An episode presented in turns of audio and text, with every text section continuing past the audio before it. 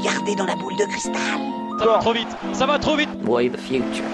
Retour vers le futur, non Dans quelques années, notre manière de regarder un match de foot pourrait radicalement changer. Mais quel mouvement? C'est une fierté de, de, voir les choses évoluer. Et là, c'est le match retour. C'est un premier pas vers l'infini Bonsoir à toutes, bonsoir à tous, bienvenue dans Match Retour. Parce qu'il a un temps cessé de rouler, les trajectoires du ballon rond n'ont jamais été aussi imprévisibles. Cet été, RFI imagine le foot d'après. Le match retour officiel, dis pas que ça vaut pas le coup Je vous souhaite un bon futur. L'été 2019 paraît loin, mais souvenons-nous qu'il y a un an, une superbe Coupe du Monde offrait au football pratiqué par les femmes une exposition exceptionnelle. Du spectacle sur le terrain, de l'engouement dans les tribunes et de belles promesses pour l'avenir. Mais une crise sanitaire est passée par là. Trop viril, les débats sur les reprises des championnats ont surtout concerné ces messieurs, tandis que la crise économique pourrait particulièrement impacter ces dames. Pour le foot au féminin, les belles promesses se sont-elles envolées la question est posée. J'ai un shoot qui euh, rentre dans la surface de réparation, qui va avoir une tentative de oui, frappe. Elle garde oui, le ballon, oui, elle va oui, frapper. Oui, oui, oui, oui, le doublé. L'un des plus beaux buts de l'année 2019, hommes et femmes confondus, Adjaran Shoot, Joyel la Camerounaise contre la Nouvelle-Zélande lors de la dernière Coupe du Monde. Moi, c'est Hugo Moissonnier. Bonsoir, Cédric de Oliveira. Bonsoir et bonsoir Mélissa Plaza. Bonsoir. Ancienne joueuse de Montpellier, de Lyon, de l'équipe de France, notamment docteur en psychologie du sport, spécialiste des stéréotypes de genre. Vous avez notamment retracé votre parcours dans un livre Pas pour les filles, avec un point d'interrogation. C'est une question parue juste avant le mondial 2019, justement chez Robert Laffont. Alors j'ai évité dans mon introduction de parler de football féminin, parce que vous n'aimez pas cette expression. Vous voulez déconstruire les clichés. Le football féminin, c'est un premier cliché à déconstruire. Oui, tout à fait. Ben, disons que quand on parle de football euh, et qu'on précise pas masculin, euh, de facto, c'est forcément du football masculin. Comme si par essence le football était quelque chose de, masculin. Donc euh, le fait de préciser féminin, ça le, ça, donne l'impression que ça le sous-catégorise et que ça en fait une discipline à part entière. Et surtout, c'est très corrélé au, au discours euh, essentialiste qu'on entend régulièrement. C'est-à-dire qu'on entend euh, très souvent que le football pratiqué par les femmes serait par essence différent de celui pratiqué par les hommes. Donc les femmes seraient plus techniques, plus élégantes, moins physiques, moins athlétiques. Et tout ça est évidemment très faux puisque comme dans championnat masculin, il y a un peu tous les profils de joueuses. Donc euh, voilà, moi l'idée c'est vraiment de sortir de ces clichés pour qu'on puisse euh, se concentrer sur euh, ce qui nous fait vibrer dans le football et que ce soit dans le football pratiqué par les hommes ou par les femmes, pour moi c'est exactement exactement la même chose. Des clichés à déconstruire. À ce titre, Cédric de Oliveira, match retour, a recueilli quelques témoignages qui vont pas forcément faire plaisir à Mélissa Plaza. oui, désolé Mélissa, mais je vous propose d'écouter Clément, Antoine et Hugo. Alors ils aiment le foot, ça c'est une certitude, mais leur idole n'est pas vraiment Megan Rapinoe. Ils se sont confiés à Saralou Bakouche. Le foot féminin, moi ce que j'en pense, bah, je trouve honnêtement que c'est moins rapide, c'est moins technique. Le problème pour moi dans le foot féminin, c'est peut-être euh, le niveau des gardiennes. Je pense que ça plombe un peu. On se retrouve avec des scores comme euh, 8-0, 9-0. On peut trouver ça risible, on peut trouver que parfois c'est des scores de baby-foot comme j'ai déjà entendu. À regarder, c'était une bonne surprise. Euh, les matchs étaient intéressants, il y avait de l'intensité. C'est moins physique, effectivement, mais je trouve que techniquement parlant, c'est assez impressionnant. Il y a quand même des frappes qui sont assez fines. Euh, je pense que tout le monde est ravi de voir que les femmes se débrouillent aussi bien et que justement on a réussi à s'unifier derrière cette équipe. Le problème que j'ai avec le football féminin, c'est la volonté d'en faire une vitrine en quelque sorte du féminisme. Lorsque le football féminin est programmé en prime time à la télévision, je trouve qu'il y a une forme d'hypocrisie à s'enthousiasmer de manière un peu artificielle face à un sport qui ne suscite pas le même intérêt chez les Français que le football masculin. Mélissa Plaza, plusieurs types de discours qui vont vous faire réagir. Bonjour il y a, les mascus. il y a ceux qui, qui critiquent franchement, avec Oui. des clichés qu'on pourrait qualifier de machistes. Il y a ceux qui tentent d'être bienveillants, mais qui sont un petit peu condescendants. Et puis, il y a ceux qui offrent une analyse euh, politique qu'on peut ou pas euh, entendre. Euh, Vos réactions à ces, à ces témoignages Bah, sur le premier témoignage, déjà, c'est quelque chose qui revient souvent. J'entends souvent les gens me dire, mais ça va beaucoup moins vite. Mais il faut quand même garder à l'esprit que les femmes ont démarré le football euh, un siècle plus tard. Donc ça, il faut, bien le garder en tête. Euh, il faut garder en tête aussi les conditions dans lesquelles euh, les femmes jouent. Depuis leur plus tendre enfance, puisque les conditions ne sont pas du tout les mêmes, que ce soit d'entraînement, les conditions, les équipements, que ce soit les conditions de transport, que ce soit les salaires offerts aux joueuses. Et tout ça a évidemment un impact sur sur la qualité de jeu, mais aussi et surtout, ce qu'il faut garder en tête, c'est que la façon dont sont filmés les matchs n'est pas du tout la même que que celle employée pour filmer les matchs des garçons. les garçons sont filmés avec des moyens hollywoodiens. nous, on a une caméra située à 50 mètres du terrain et ça, évidemment, ça accentue l'impression de, lenteur. Et moi, j'ai beaucoup d'amis qui ont vu d'abord des matchs à la télé et qui sont ensuite allés euh, sur le terrain voir des matchs euh, pratiqués par les femmes et ils ont été très surpris de la vitesse de jeu. Donc, signe que finalement, euh, dans, dans, ce qu'on voit, il y a aussi, bien sûr, nos stéréotypes, mais il y a aussi et surtout la façon dont sont traitées les femmes dans le football. Donc ça, il faut bien le garder à l'esprit.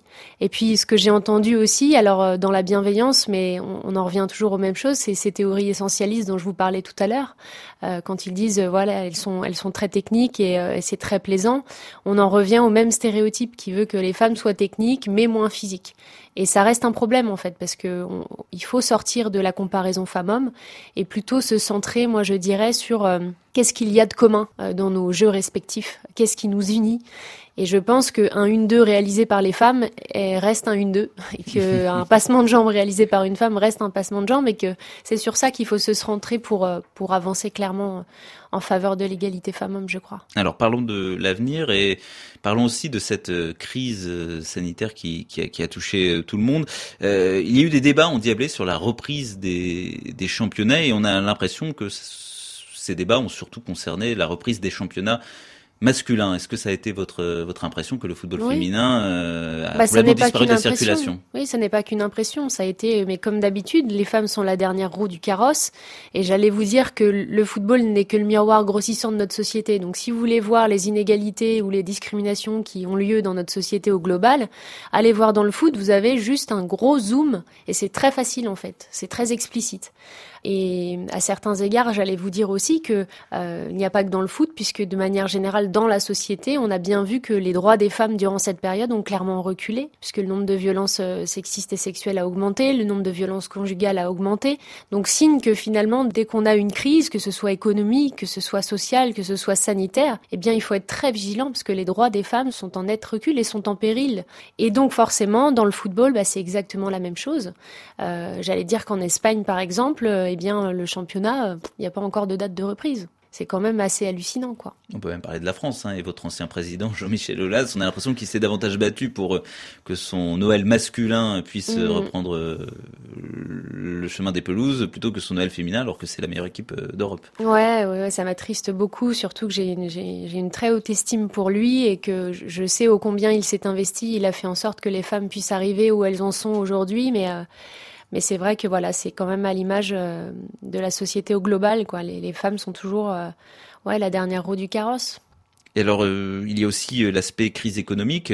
ça, on a encore du mal à en évaluer l'intensité, l'impact. Mm. Mais est-ce que vous craignez que, à cause de cette crise sanitaire, les investissements en faveur du développement du football pratiqué par les femmes diminuent? Oui, bah c'est certain. Hein. De toute façon, il n'y a rien de, il a rien de pérenne dans ce domaine-là. Euh, ce qu'il faut savoir aussi et surtout, c'est qu'il y a beaucoup de joueuses aujourd'hui, 90% des joueuses de D1 et de D2 qui sont pas payées. Euh, donc signe qu'on n'a pas la volonté politique d'aller chercher les moyens pour subvenir euh, à, ces, à, ces, à ces joueuses. Euh, et donc forcément, cette crise-là, elle va, euh, elle va exacerber euh, ce manque de moyens, c'est sûr, parce que parce qu'on privilégiera toujours les garçons. Et ça, on en a, on en a bien conscience. Je veux dire, on a eu l'année dernière l'exemple très frappant quand les filles se sont faites virer de Clairefontaine parce que les garçons allaient jouer un match amical à la Beaujoire et qu'ils avaient besoin d'être hébergés au château de, de Clairefontaine. On a bien vu que même en période de mondial, un match amical des garçons était allait être privilégié et que les filles allait être, euh, j'allais dire, recalé au dernier rang, quoi. Mélissa Plaza, nous parlions en début d'émission des mentalités. sur ce point, on peut peut-être quand même envisager l'avenir avec optimisme. Cédric de Oliveira, match retour, a rencontré des jeunes filles qui aiment, qui pratiquent le football sans aucun problème. Oui, comme euh, Chloé qui joue depuis qu'elle a 6 ans, Juliette qui a été la première de sa famille à se passionner pour le ballon rond, et enfin Théa, notre Benjamin, qui s'est mise au foot l'année dernière. Faisais déjà du foot euh, quand j'étais euh, en école primaire. J'étais gardienne à l'époque. Mes amis garçons étaient plutôt euh, surpris, voire admiratifs à notre âge. et en 2020, c'est plus facile de jouer au foot. Quand on est une fille, ça passe beaucoup mieux, surtout après qu'il y a eu la Coupe du Monde en France. Pour moi, ça n'a jamais été très compliqué de me mettre au foot. J'ai commencé à me passionner pour ce sport euh, en 2006, quand la France a été en finale contre l'Italie en Coupe du Monde. Et quand je suis devenue fan d'une équipe de foot en Espagne, mes parents ont pris la chaîne TV et tous les week-ends, euh, pendant que je jouais au foot en club, on regardait les matchs euh, ensemble. J'ai commencé le foot quand j'étais en cinquième, donc l'année dernière. J'avais envie depuis longtemps en fait de commencer ce sport. La Coupe du Monde, ça m'a donné encore plus envie, et donc on a cherché un club féminin. Le club a créé une équipe de filles parce que suite à la Coupe du Monde, il y a eu beaucoup de demandes en fait. Chloé, Juliette, Théa et les autres, Melissa Plaza, elles écrivent l'avenir. Est-ce que ça vous pousse à l'envisager avec optimisme cet avenir après, après avoir entendu leur témoignage Ouais, c'est un souffle d'optimisme et puis ça me voilà, ça me fait plaisir de savoir que des joueuses se, se passionnent. Je sais qu'après le mondial 2019 qu'on a accueilli en France, euh, il y a eu une augmentation considérable du nombre de licenciés. Donc euh, signe que quand on donne à voir des femmes qui jouent au foot, ça en inspire d'autres, soit pour euh, devenir arbitre, soit pour devenir entraîneuse, soit pour devenir joueuse. Donc je pense qu'il faut voilà, il faut s'inscrire dans ce dans cette dynamique là. Mais je tiens quand même à, à modérer un peu ça, c'est que moi je continue de temps en temps à aller jouer au foot dans les city stades et euh, quelques 30 années plus tard, je suis toujours euh, la, seule et unique femme à jouer. Donc euh, il y a aussi voilà cette question de l'espace public notamment dans, les city stades où quand on aura la pleine mixité, on pourra se dire qu'on a pleinement avancé. On entend parler dans les témoignages recueillis des compétitions 98, une Coupe du Monde masculine a pu être quand même un marqueur aussi pour intéresser les femmes euh, au football, en tout cas en, France. Euh, la Coupe du Monde 2018 chez les hommes a également été évoquée. La Coupe du Monde 2019, celle des femmes euh, en France également, elle a, elle a vraiment marqué un, un tournant. C'est là-dessus qu'on a ouvert notre émission. Oui, tout à fait. Alors il y a eu une augmentation du nombre de licenciés de l'ordre de 20%, donc ce qui est vraiment significatif. Et on a eu un nombre euh, d'arbitres aussi qui a significativement augmenté puisqu'on a plus 15% du nombre d'arbitres. Donc euh, oui, euh, c'est très significatif. Là, on avoisine presque les 200 000 licenciés. Donc c'est une très belle avancée depuis, j'allais dire, la moitié d'une décennie. Et puis j'espère qu'on atteindra très vite 500 000 licenciés et pourquoi pas le, million pour pouvoir enfin rivaliser avec, avec les Américaines qui ont forcément une base pyramidale bien plus, bien plus importante donc l'élite n'en est que est que meilleure. Donc il faut qu'on tende vers ça. Petite parenthèse sur les américaines qui évoluent dans un contexte très très très différent par rapport aux européennes, euh, notamment euh, le fait que Megan Rapinoe euh, soit l'une des footballeuses, voire la footballeuse la plus célèbre, et le fait qu'elle soit, en plus d'être une bonne joueuse, quelqu'un d'engagé sur le terrain. Est-ce que ça, c'est aussi un, bon un bon symbole pour le football pratiqué par les femmes? Oui, et je crois qu'il faut vraiment s'inspirer de ces joueuses qui euh, justement utilisent euh, leur, leur position pour pouvoir euh, faire passer des messages, des, des messages très Parce que ça, on voit pas beaucoup chez les hommes, du coup, des, non. des gens avec, avec, la dimension politique d'une Megan Rapinoe. Chez les femmes non plus. En France, on a beaucoup de mal en tant qu'athlète à se politiser parce qu'il règne quand même une forme d'omerta. Moi, j'aimerais qu'on ait en France qu'on ait une Megan Rapinoe, hein, clairement. Et on en a qui ont les épaules pour le faire. Alors, je pense à Ada Egeberg qui vit euh, qui vit en France et qui joue en France, mais qui n'est pas française. Mais je pense à d'autres. Je pense à des filles comme Eugénie Le Sommer qui ont aujourd'hui euh, une aura euh, et puis qui règnent par leur talent footballistique et qui pourraient clairement passer des messages, qui auraient clairement les épaules pour le faire. Donc je, pense qu'il faut vraiment s'inspirer de, ces choses-là. Et puis on voit aussi que même s'ils ont des, des Megan Rapinoe outre-Atlantique, le combat n'est quand même pas gagné puisqu'elles se sont faites débouter de leur, de leur procès il y a peu de temps. Donc voilà, signe que que euh, c'est un premier pas, mais que ça reste pas suffisant et qu'il faut vraiment s'allier pour aller chercher euh, ce qui nous revient de droit. Bienvenue dans le monde de demain. De l'audace, Cédric de Oliveira. Pourquoi ne pas rêver de voir des femmes et des hommes dans le même match, porter le même maillot, celui de Lyon, du PSG ou encore du Barça. Alors c'est sans doute un peu tôt, hein, même si on a eu récemment des exemples de mixité euh, des femmes se sont illustrées euh, dans un milieu essentiellement masculin. On pense notamment à Corinne Diacre, première femme en France à obtenir un brevet d'entraîneur professionnel en 2014 et à entraîner ensuite l'équipe masculine de Clermont. Et puis du côté des arbitres, euh, c'est Stéphanie Frappard qui a aussi été la première femme à avoir arbitré un match de Ligue 1. C'était Amiens-Strasbourg l'an dernier. Elle était aussi arbitre lors de Liverpool-Chelsea, la Super Coupe d'Europe l'an dernier. En revanche, c'est plus compliqué pour la mixité dans le jeu. À l'étranger, ça commence doucement. Cette année, en Détroit américaine, l'ancienne gloire italienne Alessandro Del Piero a permis à deux femmes de disputer un match avec son équipe masculine du LTN FC. En France, c'est plus compliqué. Euh, l'ancienne ministre Ségolène Royal avait suggéré l'idée d'équipe mixte l'an dernier lors de la Coupe du Monde en France, mais c'est toujours non pour la Fédération française de football. Filles et garçons peuvent jouer ensemble, mais seulement jusqu'à 15 ans, hein, chaque week-end par exemple. Les moins de 15 ans féminines de l'Olympique lyonnais défient des équipes masculines et le centre de formation. Donc c'est impossible, Cédric, de faire du football mixte en France? Ah, Pas impossible, mais c'est long à mettre en place. En début d'année, la Fédération sportive et gymnique du travail a organisé le premier championnat mixte de foot en France. C'est un championnat amateur et ça concerne le foot à 7, trois filles, trois garçons et un gardien d'un genre au choix. Les organisateurs ont bon espoir de faire ça aussi à 11. Alors pour voir de la mixité, il faut se diriger vers le korfball, un sport collectif mixte originaire des Pays-Bas qui ressemble beaucoup au basketball. Évidemment, ça reste confidentiel pour le moment. Le korfball, nous on parle plutôt football, football à 11, euh, Melissa Plaza, on verra de la mixité à l'avenir dans le football des équipes avec des hommes et des femmes dans le même championnat, dans la même rencontre bah, J'aimerais beaucoup. En tout cas, moi, je prends énormément de plaisir à jouer avec les garçons et je trouve qu'il n'y a aucune raison euh, qu'on puisse pas mettre en place la mixité dans le foot. Peut-être qu'on pourrait repenser un peu les règles, euh, je sais pas. Euh, Quels sont les obstacles selon vous? Ce sont principalement des clichés sur le manque de physique des, femmes, par exemple? Bien sûr, bien sûr, parce que en fait, finalement, euh, moi, je, trouve que c'est une question de bon sens. C'est-à-dire que quand je joue qu'avec des filles, je vais pas mettre le pied de la même manière avec une fille qui a un petit gabarit qu'avec une fille qui a un grand gabarit. Et je vois pas pourquoi on pourrait pas faire la même chose quand on joue hommes et femmes confondus. C'est juste une question de bon sens et surtout, est-ce qu'on a vraiment envie de jouer ensemble? Et moi, quand je joue avec les garçons, en fait, il se pose aucun problème. Je suis jamais blessée et pour autant ils me font pas de cadeaux. Et je pense qu'on pourrait tout à fait euh, bien s'entendre et prendre beaucoup de plaisir à jouer euh, femmes et hommes confondus. Et c'est quelque chose que vous souhaitez, on l'a bien compris, mais est-ce que vous pensez, euh, par exemple, à un dirigeant audacieux comme Jean-Michel Aulas, capable un jour de, franchir le pas? Peut-être pas lui, mais des dirigeants de, de cet acabit. Pourquoi pas? En tout cas, ce serait une belle preuve d'avancée en matière d'égalité femmes-hommes, parce qu'on serait considérés d'égal à égal et, on pourra enfin mettre en place euh, des choses à, l'image de cette égalité femmes-hommes. Donc, euh, je ne sais pas si Jean-Michel Aulas a, ça dans la tête. Je, lui laisse le soin de répondre à cette question, mais en tout cas, je, pense que ce serait une, une belle perspective pour le, pour le futur.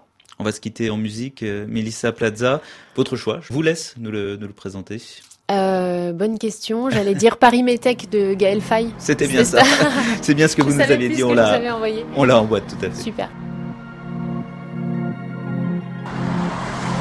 J'ai débarqué Paris, d'un monde où l'on te rêve.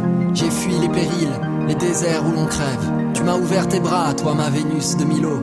Tu brillais trop pour moi, je n'ai vu que ton halo. C'est pour ça que je l'ouvre, ma gueule est un musée. Je vis loin du feutré et des lumières tamisées dans tes ruelles cruelles. Alors Paris Métèque, Gaël Faye, pourquoi ce choix, Mélissa Plaza? Est-ce que c'est lié au thème de l'émission ou bien c'est simplement quelque chose que vous, vous aimez écouter? Oui, j'aime beaucoup Gaël Faye. Je trouve que c'est un artiste incroyable qui a une, qui a une plume formidable. Euh, et puis, euh, puis surtout, c'était euh, d'actualité puisque je suis parisienne pour quelques jours. Donc euh, voilà, je me suis dit que c'était tout à fait approprié. Merci Mélissa Plaza d'être venue nous, nous voir. Merci à vous. Autrice notamment de Pas pour les filles, chez Robert Laffont, Pas pour les filles, c'est une question avec un, un point d'interrogation. Pour retracer votre parcours, vous êtes également docteur en, psychologie du sport, spécialiste des stéréotypes de genre. Merci Olivier Roux à la réalisation, merci à toute l'équipe de Match Retour. RFI se projette vers l'avant et imagine le foot d'après, série d'été sur les ondes, à retrouver également en ligne. Si vous avez aimé l'épisode, n'hésitez pas à le noter sur Apple Podcast, abonnez-vous sur les plateformes, rendez-vous aussi sur nos réseaux sociaux. Dans le prochain épisode, on s'intéressera aux jeux vidéo, à l'e-sport qui pourrait bien concurrencer le vrai football à l'avenir.